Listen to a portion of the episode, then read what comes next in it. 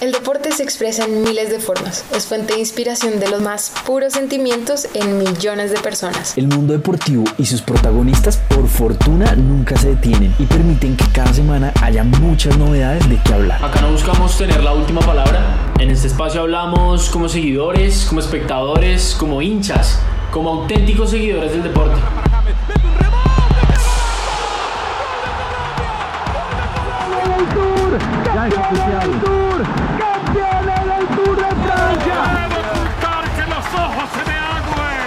La pasión que despierta es un verdadero lenguaje universal que permite múltiples interpretaciones y diferentes puntos de vista. Así que bienvenidos y bienvenidas. Ya empieza un nuevo capítulo de Hablando desde la tribuna. Una alegre bienvenida a todos y a todos los que nos escuchan en este cuarto capítulo de Hablando desde la tribuna. Antes que nada, hay que saludar a la mesa. Entonces, Monita, ¿cómo vas? Jeff, ¿cómo vamos? Hola, Sofi, ¿cómo van? ¿Cómo van todos? Hola Sofía, hola Mona, ¿cómo están? Hoy pues nos encontramos sin Ferchito, va a ser un poco triste porque pues sus opiniones siempre son entretenidas cuando hay diversas cosas que hablar. Eh, pues el día de hoy hablaremos de muchos temas, empezaremos con un poco de ciclismo, no solo con el fin del Tour de Francia, sino que tendremos un poco del tema del Giro Rosa, nos moveremos al fútbol, donde nos encontramos con el gran debut de James Rodríguez esta semana con el Everton. Y tenemos hoy un invitado supremamente especial, un invitado de un deporte no tan conocido o bueno, no tan seguido por la gente, que es el squash, un estudiante universitario en Estados Unidos. Matías nos, nos hará el favor de contarnos un poco del deporte y lo que es esta trayectoria. Em, hablaremos un poco de Tatiana Calderón en el tema de automovilismo y cerraremos este capítulo con deporte más allá del deporte. Entonces, sin más preámbulo, empecemos. ¿Cómo va el tour? Bueno, Sofía Mona, eh, yo les cuento que hoy ya domingo se nos termina el Tour de Francia, un tour que fue un poco atípico porque pues en septiembre es un poco raro ver el Tour de Francia, em, pero que nos dejó muchas sensaciones, algunas muy positivas, unas muy buenas participaciones, muchos jóvenes, nuevas promesas del ciclismo que en lo personal a mí me encanta ver porque siento que esas nuevas generaciones que a veces son tan criticadas, pues en los deportes siempre tienen un espacio para, hacerse notar. En la etapa 20 tuvimos algo histórico, yo creo, y es eh, que un, pedalista de 21 años, como lo está de Pogachar, se pudiera hacer del Tour en una contrarreloj individual en la que en realidad su desempeño fue brillante, es un muchacho que yo creo que no lo tenían en, la órbita de la contrarreloj por las pocas contrarrelojes que ha hecho, porque tan solo tiene 21 años y este es su primer Tour de Francia. Y entonces no tenían como esa referencia de él en, el desempeño. Pero en realidad lo que hizo fue brillante. Eh, un Roglic que por primera vez le tocó sin su equipo, le tocó sin el Jumbo, que fue, digamos, su gran carta durante todo, todo el tour y pues obviamente no le quiero quitar mérito a su trabajo individual porque es un gran ciclista, es un deportista de altísimo rendimiento, pero digamos que el Jumbo de alguna forma le hacía su trabajo más fácil, por decirlo así. Y en cambio Pogachar durante todo el tour estuvo absolutamente solo. Es un muchacho que pertenece al equipo de Emiratos Árabes Unidos. Em, más o menos tuvo algún gregario alguna vez, pero en realidad estuvo él solo, solo, solo desde que se hizo la camiseta blanca, defendiéndola, atacando a Roglic sin ningún problema. Y yo creo que eso es muy positivo, es un tour muy, muy merecido.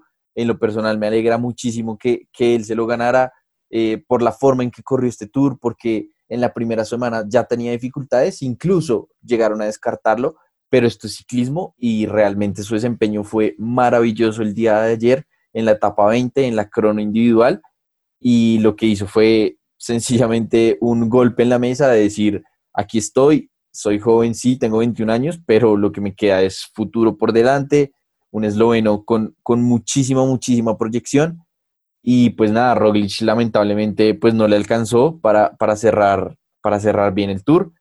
En los colombianos, digamos que la corona individual siempre ha sido un problema para, para nosotros los colombianos, porque digamos que no es un fuerte, no es un fuerte para el, para el ciclista colombiano, incluso ayer que era con, con final en montaña, no nos favoreció, a excepción de Rigo y Daniel Martínez, que sí hicieron muy buenas participaciones, porque digamos que el EF Cycling tuvo un entrenamiento previo con respecto al tema y tenía un poco mejor conocimiento de las etapas y su desempeño pues fue muy bueno. Rigo alcanzó a hacerse del octavo lugar de la general eh, y Daniel Martínez, digamos que quedó en el top 10 de, la etapa. Eh, Daniel Martínez es, digamos, también un corredor colombiano que, ha rendido mucho en, el, en la crono individual. Eh, ya lo que sigue es mirar hacia adelante en el calendario. Nos queda todavía el Giro y la Vuelta a España, que las pudieron acomodar para, para este año. Entonces ya ahorita el 3 de octubre empieza el Giro. Tenemos Mundial de Ciclismo antes que ahí sí van todos los colombianos. Vamos con una nómina muy competitiva a los mundiales de, ruta de ciclismo. Entonces, pues ojalá los colombianos puedan hacer una, muy, muy buena participación. Y nada, por ese es el lado masculino y por el lado femenino también tenemos muy buenas noticias. Paula Patiño se hizo del octavo lugar en, en la clasificación general en el Giro Rosa, que es la carrera más importante eh, en el mundo del ciclismo femenino es una corredora que también es muy, muy buena, muy competitiva, hace parte del Movistar Team y realmente pues que, se ha llegado a un octavo lugar en estas circunstancias, en este calendario y digamos con, con, lo que ella ha logrado como ciclista es muy positivo, así que muchas felicitaciones y también estamos muy pendientes de todo lo que pasa en el mundo del ciclismo femenino de aquí para adelante.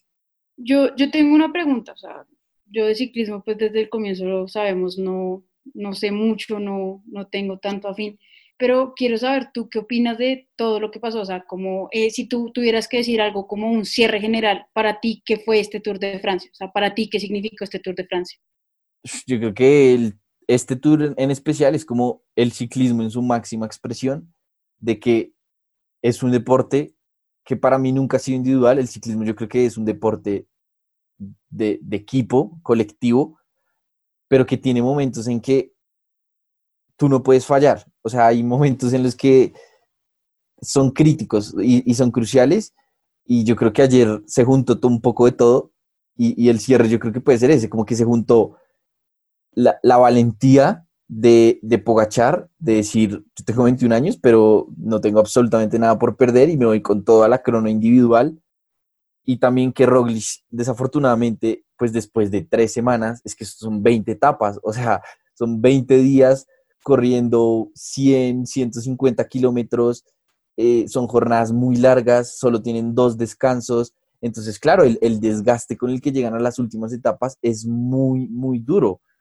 Entonces, yo creo que ayer lo que, lo que se junta es eh, Roglic, que llega cansado, que desafortunadamente no puede llegar con su equipo, que digamos su carta principal porque el Jumbo lo que tiene es una muy buena escuadra como equipo y le toca a Roglic pelearlo solo. Y tenemos en cambio un Pogachar que ha tenido un tour absolutamente solo, sin equipo, y que le toca una vez más demostrar a sus 21 años. Es que yo creo que eso es lo increíble, que tenga 21 años para que está. Y, es un golpe durísimo en la mesa que él da eh, de ganar una crono individual, que es, digamos, algo que es inusual porque es una competencia en la que generalmente los que, digamos, los que brillan son los que conocen mucho esa carretera o los que en verdad son especialistas en la crono.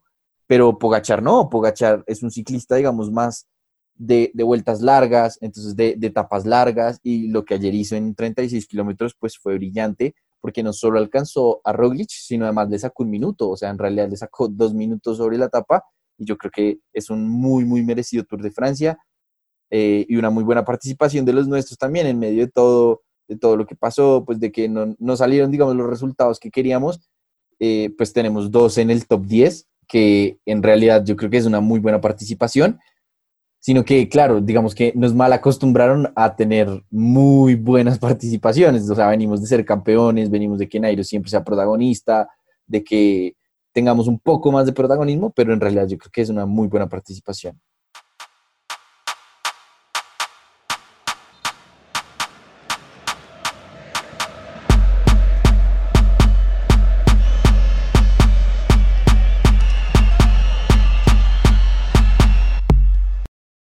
Bueno, ya como para cambiar un poco de deporte, pues vamos a la victoria del Everton y del gol tan excelente que se ha venido a marcar James en el minuto 44. Qué golazo. No sé si ustedes opinen diferente, pero para mí fue un golazo. O sea, lo grité, lo canté, lo lloré, lo bailé. Qué buen gol. O sea, siento que era de esperar lo que decíamos la semana pasada, era cuestión de que James se acomodara un poco al equipo, que James entrara un poco a entender cómo es que se juega ya. James hizo un partido que en verdad quedé sorprendida. No lo esperaba tan pronto, la verdad, cuando le dije a Fercho que le diera un poquito de tiempo, yo esperaba por ahí dos, tres partidos más, no esperaba que en este último partido fuera a meter un gol, una asistencia y dejar el nombre tan alto. No sé ustedes qué piensen de el debut de James en su segundo partido con el Everton. No, pues a mí realmente se me hizo muy bueno. Lastimosamente Juanca no está acá hoy, pero lo que sé es que él también le dio mucha alegría ese gol de James. Y lo que nos demuestra es que si a James lo dejan jugar, él juega a su máximo nivel cuando se le da la oportunidad.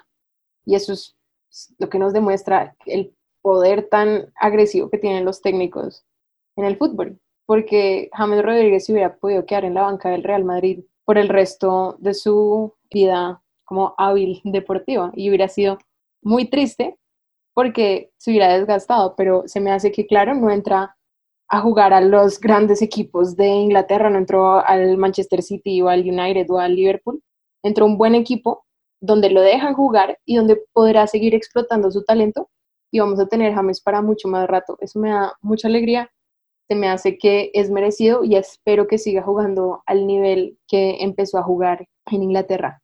A mí me alegra mucho también lo que está pasando con James y me alegra por él, por el Everton incluso, porque me parece un proyecto muy chévere de fútbol lo que están haciendo allá y por la selección Colombia sobre todo. Creo que como, como selección favorece mucho que llegue un James con ritmo, que llegue un James con y, sobre todo, más que ritmo, a mí me encanta que llegue un James motivado, porque es que la selección es una cuando James llega motivado y, la, y otra cuando, digamos, llega simplemente por participar. Y, y si algo que yo nunca le he recriminado a James es, digamos, su participación con la selección, pero creo que esto de llegar con nivel, de llegar con ritmo, es muy positivo para él eh, yo no siento que él tenga que demostrarle absolutamente nada a nadie. Yo creo que todo el mundo sabe el talento y, el carácter, eh, la formación que tiene James, como para decir que tiene que demostrarle algo a alguien, pero creo que de esta forma sigue mostrándole al mundo sus capacidades y sigue diciendo que quién es él. Y, y, yo creo que ese, más que ese gol es la participación que él tiene con el equipo, porque fue un partido, digamos, difícil, que empiezan perdiendo, que, era un poco, digamos, de para arriba. Y James en un momento, porque digamos, no, no apareció durante el primer tiempo en, mucho, mientras, digamos, el equipo se acoplaba a lo que era el partido. Y ya después, lo, lo que hablábamos el capítulo anterior, como que es, es, algo más de ritmo, de que él necesita saber cómo se juega un poco el fútbol inglés, saber los ritmos, eh, conocer a sus compañeros y lo logra, yo creo que muy bien. Obviamente esto es un proceso que sigue, esto es un proceso que es un poco más de largo aliento, pero que este es un muy buen inicio, que el gol lo va a motivar mucho, empezar con dos victorias en la Premier League es muy importante como equipo y, sobre todo como él como jugador, Ancelotti también, yo, yo lo noto muy contento con lo que está haciendo James y entonces eso me parece muy positivo y ojalá pues que eso se pueda eh, repercutir en las participaciones que tenga también con la selección. Sí, eso que dices es muy cierto, o sea, siento que también James es un jugador que así no tenga que demostrar nada, necesita ese apoyo de su técnico. Y siento que Ancelotti le está dando ese apoyo, o sea, verlo cómo lo abraza después de ciertas acciones o cuando sale, como que ver que ahorita sí está teniendo como el apoyo que necesita y como también siento que es como la confianza que le están dando, decir como venga, usted es un muy buen jugador, usted puede hacer muy buenas cosas, como háganlo, como sorpréndanos, como demuéstrenos quién es, como su posición no es estar en la banca. Y también siento que ahorita, pues no sé, o sea, me da como impresión como ver a Zidane viendo, o sea, qué pensará Zidane en estos momentos viendo a James también por allá en el Everton y también ver que ahorita Bale entra a jugar con el Tottenham. O sea, no sé qué pueda pensar ahorita, o sea, Zidane no es que me caiga tan bien, pero me trae un poco de placer verlo sufrir o pensar que está llorando un poquito, saber que en verdad un gran jugador lo dejó escapar. Sí, Sofía, yo creo que pues también es un, es un tema difícil, como eh, que yo creo que ya es un ciclo que cerraron, como que ya cada uno siguió su camino, y, y yo creo que es sobre todo positivo para James, es sobre todo positivo en el que mucha gente no le gustó que fuera el Everton, porque no era un equipo tan grande como lo que pues, venía del Real Madrid, del Bayern, pero yo creo que es la diferencia de los jugadores y es lo mismo que pasa cuando los jugadores se van a China o se van a, no sé, a cualquier equipo de estos de Arabia por dinero. En cambio hay un jugador que dice, no, pues yo quiero es seguir compitiendo, yo siento que tengo mucho nivel por dar y si es necesario que en lo económico se me reduzca el salario y en lo deportivo, digamos, vaya un equipo no tan grande, entre comillas, como es el Everton, pues lo voy a hacer, porque es que es mi carrera, es mi nivel y es una decisión que yo como deportista estoy tomando y yo creo que eso es un, nivel de madurez y un nivel de, de autoridad que, que, James fue muy, muy asertivo en, en, hacer y que ahorita está, yo creo que recibiendo eh, la recompensa de eso mismo, de que llegó a un proyecto en el que, pues, digámoslo, es alrededor de él, en el que él es, digamos, la joya de la corona en el Everton y está respondiendo a eso, que yo creo que es lo más importante, responder a la confianza que Ancelotti siempre le ha tenido y, responder a lo que, a lo que él ha hecho durante, durante ese proceso.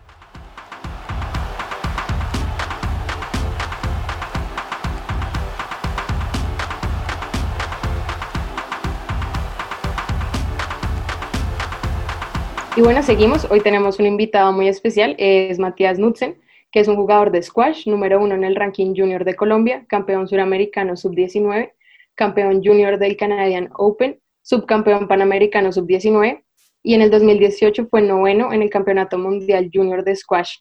Actualmente hace parte del equipo de su universidad de squash y del equipo nacional de squash. Entonces, sin más preámbulos, Matías, ¿cómo vas? Eh, bueno, muchísimas gracias a ustedes por haberme invitado. Estoy feliz de estar acá y pues de verlos. Estoy en la universidad ahorita en Filadelfia y pues todo es online, entonces pues no está pasando mucho, pero igual me a quedarme aquí. Ah, bueno. Entonces te vamos a molestar con algunas preguntas para que nos cuentes un poco de tu vida y cómo llegaste, cómo, a dónde estás en este momento. Entonces, para, para empezar, cuéntanos, ¿cómo empezó todo esto y por qué todos los deportes dijiste que, o sea, dijiste que querías jugar squash y ese fue el deporte que te, que te dedicaste. Pues fue muy difícil al principio porque yo empecé jugando tenis y fútbol desde que tenía 6, 7 años y yo vivía en México. Yo nací, me fui a vivir a Estados Unidos porque mi papá estaba estudiando, después me fui a vivir a México donde nació mi hermano y en México empecé a jugar tenis. Y de vez en cuando jugaba squash, pero pues como recreativo con mi papá. Y nos mudamos a Colombia y lo primero que hicimos fue entrar al Bogotá Tenis. Y pues por eso fue que yo quería seguir jugando tenis y toda la cosa. Y pues el fútbol siempre ha sido parte de mi vida. Entonces pues yo estaba jugando los dos y mi papá me estaba animando. Me decía como, no, pues vamos a jugar squash porque a mi papá siempre le ha gustado mucho el deporte, aunque no lo jugó mucho.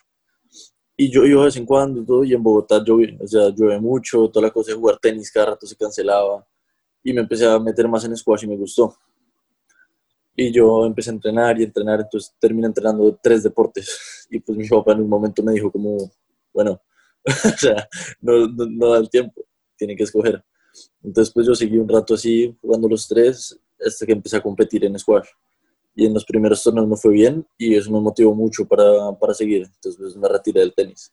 Entonces me quedé con squash y fútbol. Y en, en algún momento cuando tenía como 13 o 14 ya me estaba empezando a ir mucho mejor en squash, estaba yendo a torneos internacionales y todo, y fútbol era más recreativo. Entonces, pues yo tomé la decisión de retirarme como del fútbol, como de los equipos en los que estaba, o sea, no dejar de jugar, yo iba a entrenar el club, o sea, pasarla rico los domingos, pero ya en ese momento tomé la decisión de dejar como el equipo del colegio y esas cosas para ya concentrarme en squash. Y digamos, fue en ese momento que te diste cuenta que, más que un hobby o que un deporte podía ser algo en lo que te podías dedicar y cómo, cómo fue ese cambio para ti? Eh, más o menos, yo siempre, yo gracias a Dios, mis papás siempre han sido, o sea, me han apoyado al 125% con todo lo que yo quiero hacer y eso me ha ayudado mucho y pues yo estoy muy agradecido. Y cada año, desde ese momento, mi papá me decía, pues, ¿qué quiere usted? ¿Quiere jugar squash a un nivel alto? o quiere tomarlo de hobby. Y yo siempre le dije, no, yo quiero seguir compitiendo, yo quiero ir a torneos. Porque pues es un gran compromiso. Si no me comprometo en los entrenamientos de liga, tengo que ir. Si en los entrenamientos de la federación, tengo que ir. Entonces, pues yo con mi papá siempre lo hablaba a principio del año y yo siempre le decía, yo quiero competir, quiero competir. Y en algún momento se volvió una rutina para mí. O sea, yo al principio me costaba ir a los entrenamientos porque eran cinco o seis veces a la semana, a veces eran dos veces al día. Y pues uno con 14 años no quiere hacer eso, con 15 años no quiere hacer eso. Pero pues en un momento yo hablaba con mi papá y mi papá, no, o sea, no me obligaba, sino que me, como, como que me decía, hey, o sea, siga, o sea, usted es bueno, se le va a ver muy bien, cada entrenamiento cuenta, toda la cosa. Y yo le decía, bueno, vamos. Y yo iba y terminaba teniendo un entrenamiento divino. y en un momento yo ya dije, como cuando tenía 16, que ya empecé a ir a, o sea, fui al mundial, fui a como abiertos mundiales y eso. Yo en ese momento, pues ya me empezó a ir mucho mejor y yo dije, o sea, de pronto con esto puedo ir a la universidad, o sea, ganarme una beca en Estados Unidos, o pues dedicarme, que es lo que yo siempre, toda la vida he querido desde que desde que descubrí eso, eh, dije, me voy a dedicar a la escuela. Y con lo que dices me genera una duda.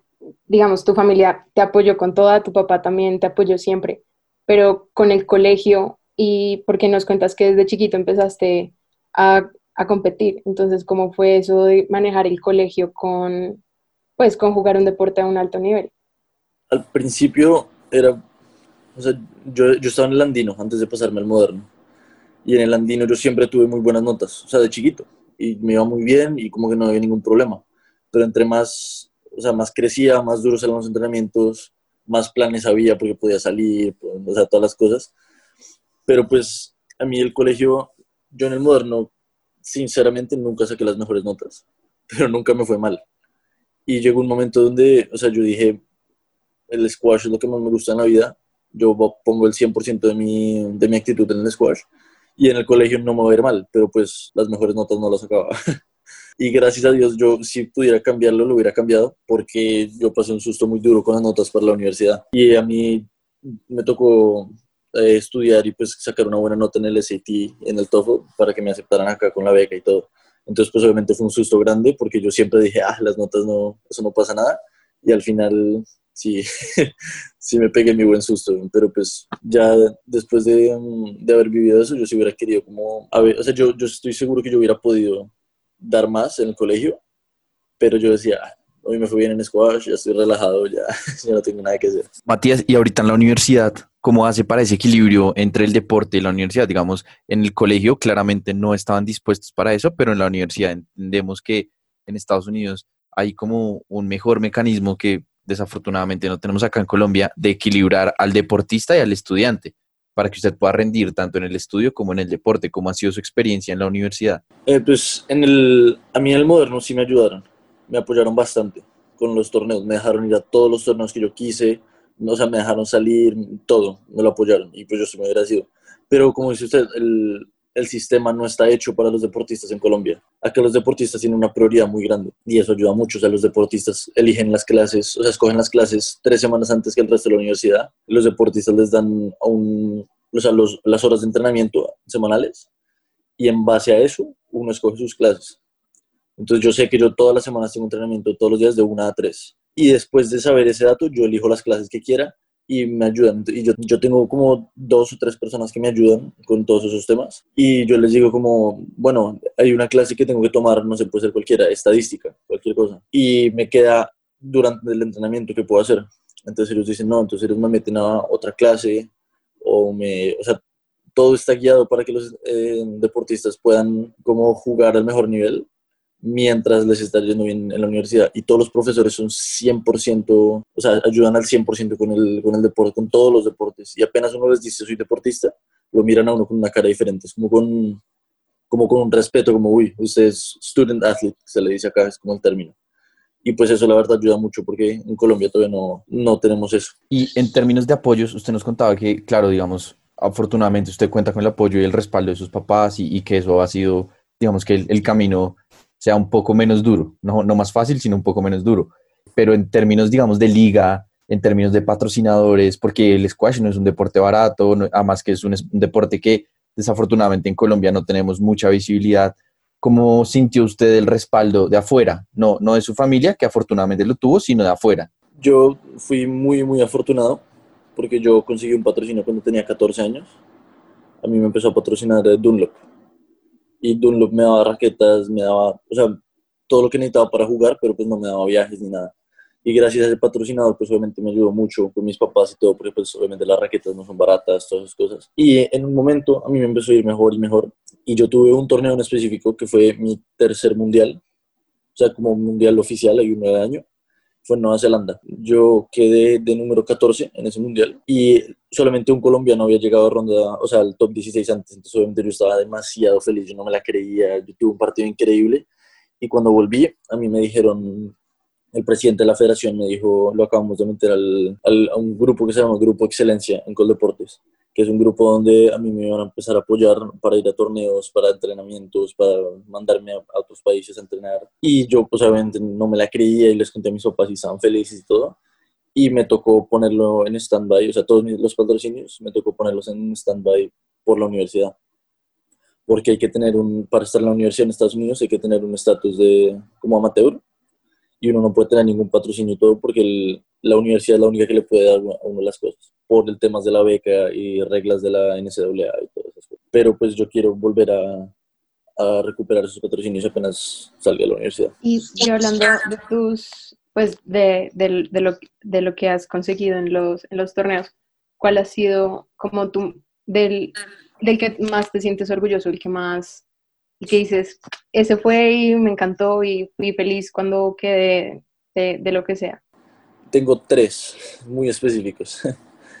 El primero fue con un amigo, jugamos, jugamos dobles y quedamos campeones panamericanos, sub-19 en dobles. Y fue increíble porque, y pues ganamos toda la cosa y aparte era con uno de mis mejores amigos de toda la vida. Entonces, no sé, fue, fue un sentimiento bastante lindo. Y en individual fue cuando gané el suramericano, porque yo jugué 10 suramericanos, si no estoy mal.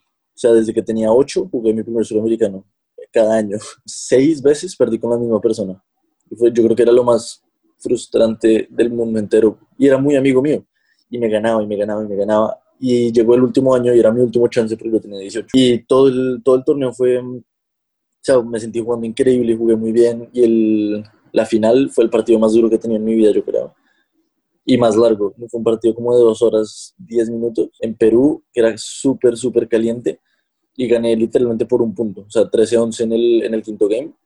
Y yo apenas gané, o sea, yo miré a toda la gente que estaba atrás viéndome, yo tiré la raqueta, yo pegué un grito así como, por fin logré ganar el sudamericano.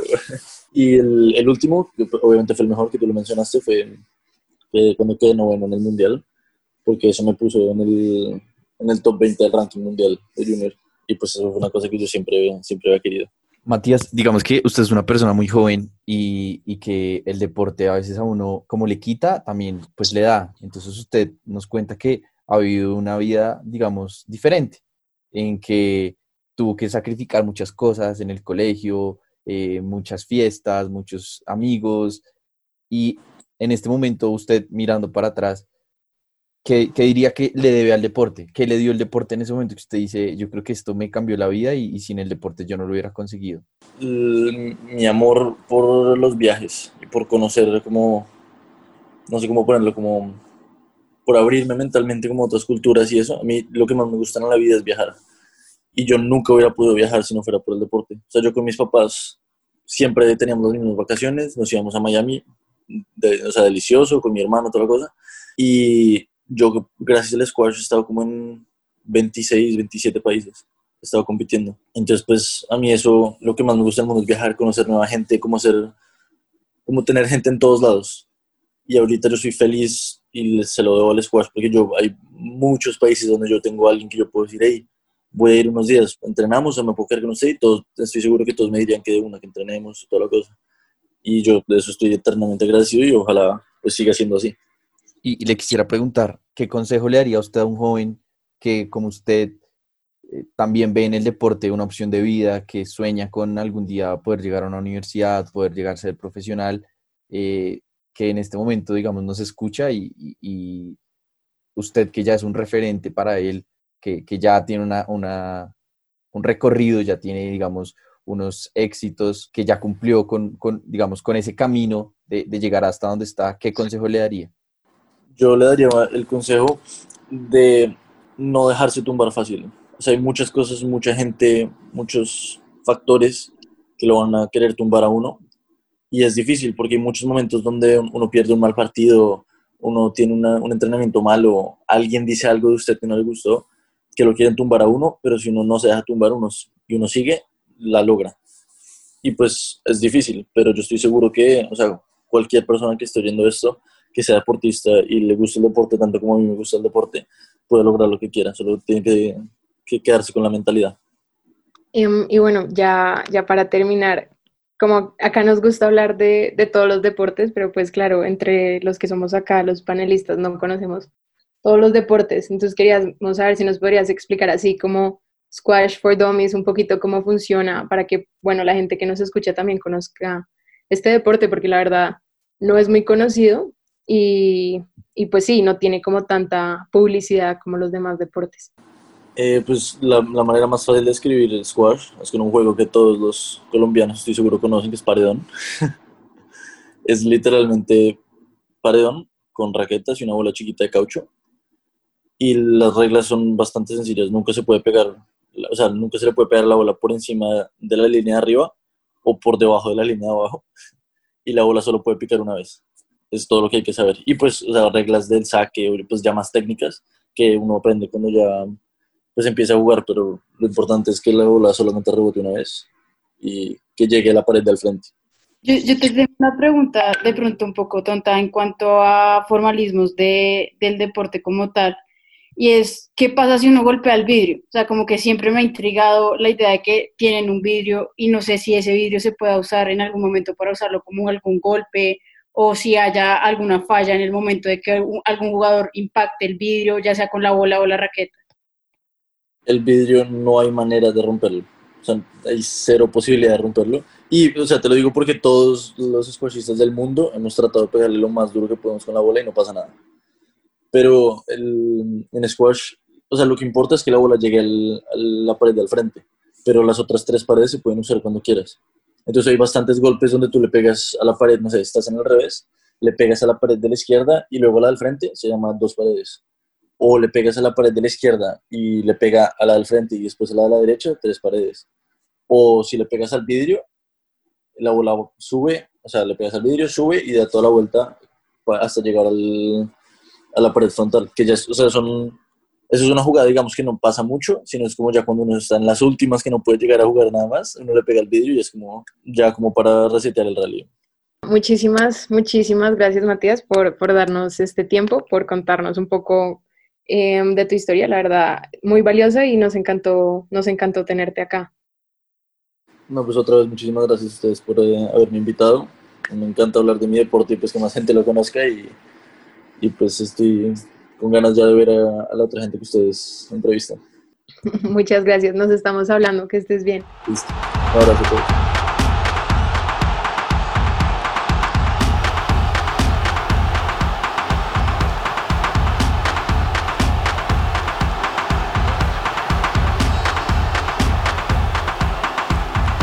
Bueno, ya pues muchas gracias después de esa entrevista. Creo que todos tenemos una noción diferente de lo que es el squash. De pronto aprendimos un poquito y no sé, de pronto no sé ustedes cómo intentar seguirlo un poquito o mirar más a fondo lo que puede hacer el deporte. Eh, ahorita ya un tema muy diferente, siento que es la primera vez que lo tocamos y va a ser algo más que interesante. Monita, te dejo con el tema de Tatiana Calderón.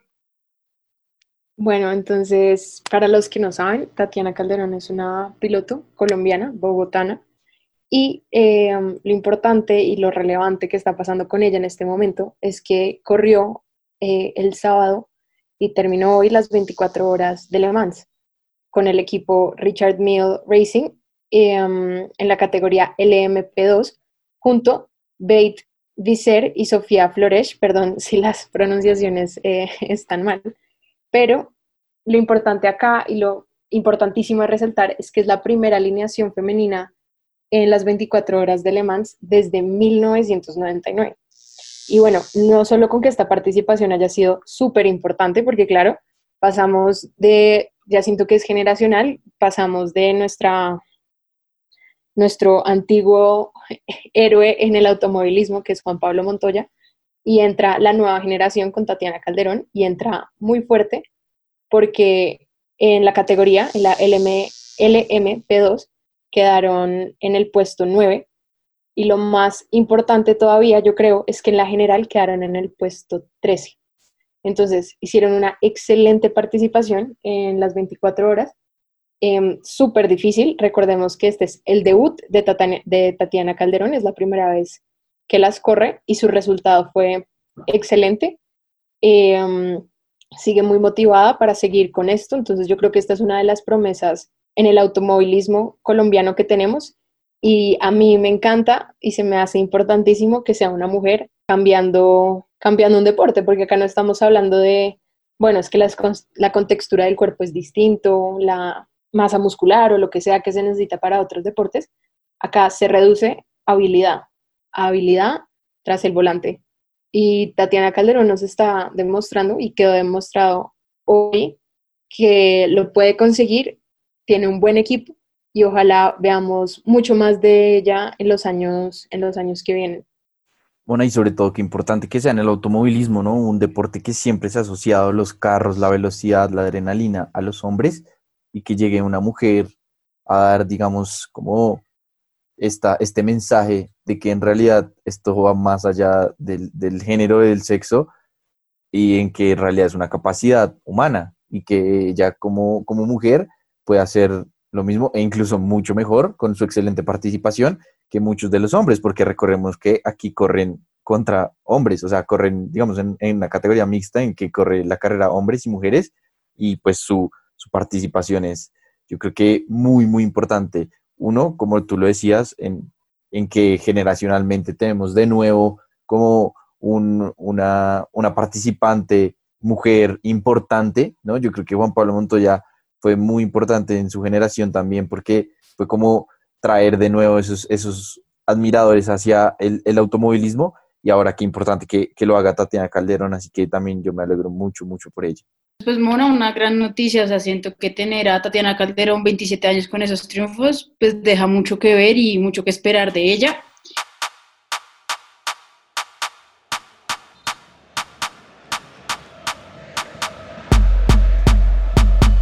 Y ya para ir cerrando este capítulo, pues vámonos con deporte más allá del deporte. Entonces, bueno, acá tenemos la excelente noticia que regresa la liga Betplay, pero em, bueno, estamos en Colombia y no todo, no todo es positivo siempre. Lastimosamente, el Deportes Tolima reportó casos positivos de COVID-19. Entonces, qué pasa con el partido que tenían con el Atlético Nacional. La Di Mayor ya dijo que se aplazaba la fecha, pero, pero bueno, eso nos hace cuestionar el manejo que le estamos dando a la pandemia en el deporte nacional. Porque honestamente, no sé ustedes, muchachos, ustedes me dirán, no he escuchado de otros deportes que hayan tenido este problema de esta magnitud. Entonces, no sé, ¿qué opinan? ¿Cómo lo estamos manejando? Pues, no, o sea, Mona, yo creo que eh, deja mucho que pensar, deja mucho que decir. Ahorita, previamente lo hablábamos los tres, como Colombia no tiene la liga, o sea, no tiene como la plata para hacer lo que están haciendo en otros países o en otros tipos de deportes o en otras ligas, lo que les contaba previamente en la NFL, están haciendo un conteo de cuántos jugadores están enfermando, eh, cuántos han salido positivos en esta última semana que han estado jugando, todas las pruebas que han salido, pero siento que acá nos fuimos muy a la ligera, pues más de ya tenemos los protocolos, ya tenemos los equipos, como vamos abriendo y vamos a ver qué pasa. Y deja mucho que pensar el simple hecho de que esto se haya dado, como que siento que a lo mejor nos están tomando tan en serio la problemática que es el COVID y que están dejando a los jugadores muy a la deriva y que nos lleva a esta situación.